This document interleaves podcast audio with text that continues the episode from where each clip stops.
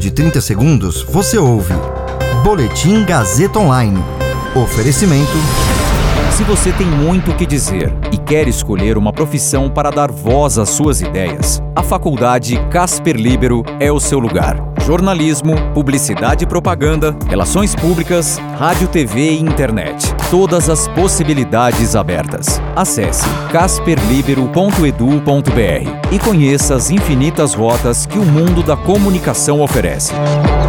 Comunicação é mais do que uma escolha, é um modo de existir. Agora você fica bem informado e atualizado. Está no ar o Boletim Gazeta Online.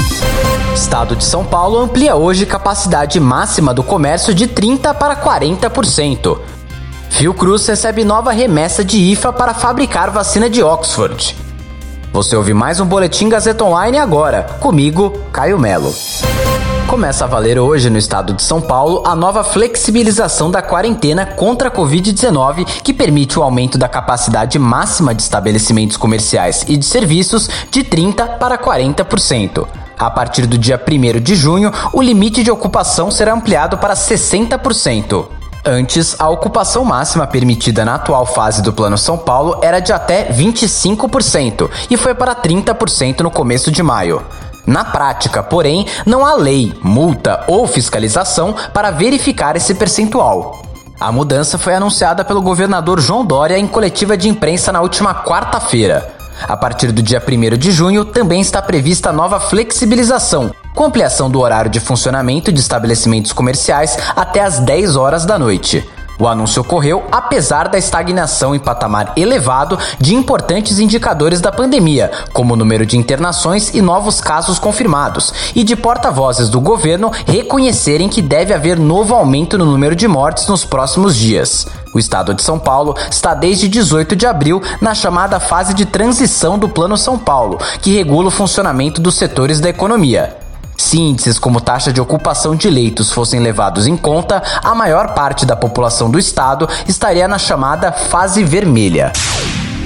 A Fiocruz recebeu no sábado mais uma remessa do IFA para fabricar a vacina de Oxford.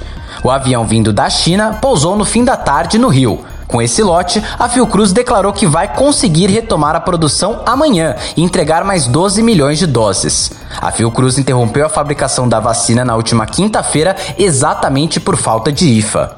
A fundação ainda negocia com o laboratório AstraZeneca um novo contrato para o recebimento de lotes adicionais de IFA para tentar evitar novas paradas na produção da vacina a partir de agosto. Isso porque o contrato de transferência de tecnologia que possibilitará a produção do IFA 100% nacional ainda não foi assinado.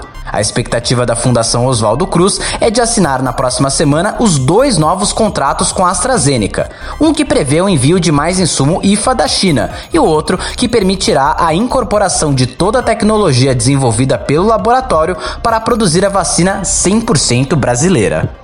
Esse boletim contou com suporte técnico de Agnoel Santiago, supervisão técnica de Roberto Vilela, coordenação Renato Tavares, direção da Faculdade Casper Liber e Gazeta Online, Wellington Andrade.